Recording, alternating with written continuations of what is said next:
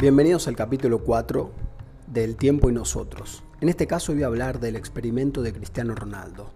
Cierta vez se realizó un experimento con el jugador de fútbol en el cual se utilizaron dos cámaras de filmación. Una apuntaba al ojo de él para ver qué tipo de movimientos hacía. La otra cámara estaba ubicada en su frente y apuntaba al piso, simulando lo que verían sus ojos. Como esta cámara no es precisa, la conjunción de las dos a través de una cuenta matemática permitió determinar qué punto miraba con mayor especificidad el jugador mientras practicaba dribbling. Esto permitió ver que es muy poco el tiempo en que llevaba la pelota en sus pies, que estaba observándola precisamente. En cambio, se comprobó que miraba mucho más el campo que estaba por recorrer, los costados, los pies de los demás, los demás jugadores. Esto ilustra cómo de tanto practicar el dribbling, el jugador prescindía de tener que focalizar su atención en el balón. Para esto, obviamente, habrá practicado lo suficiente a distintas velocidades que iban de más lento a más rápido, con distintas variaciones, utilizando el pie izquierdo, utilizando el pie derecho, etc. Practicando también zigzag, practicando ir rápido, ir lento, corriendo con la pelota, sin la pelota.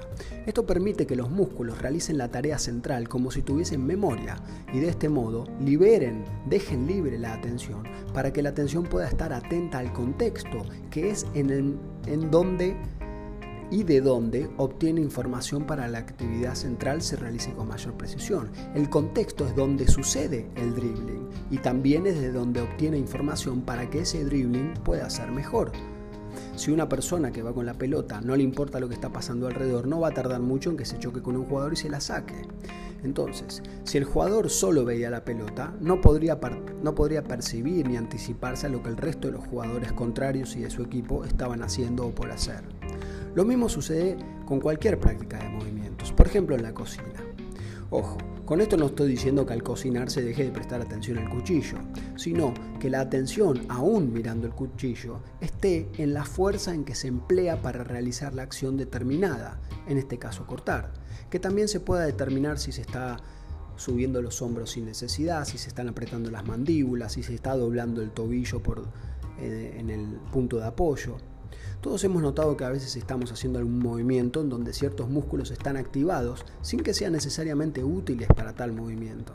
Cuanto más tiempo y más lento se practica, entonces, se va fortaleciendo la seguridad de los músculos para accionar, permitiendo que la atención quede en un estado flotante, en stand-by, para captar lo que sucede en el contexto, que es donde sucede obviamente la acción, y para poder captar más información sobre el contexto para que entonces la atención muscular empleada sea la menos indispensable. Acuérdense que nos basamos en la ley del menor esfuerzo.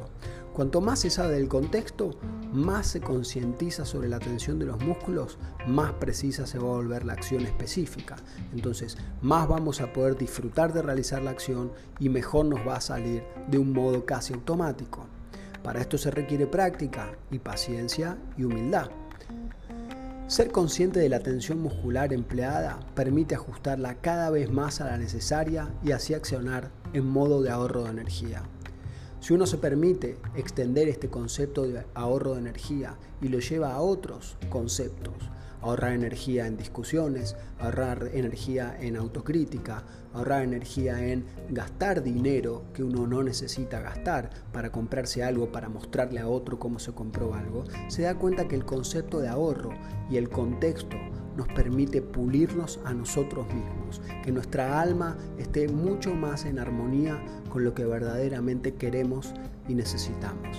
Muchas gracias por escuchar.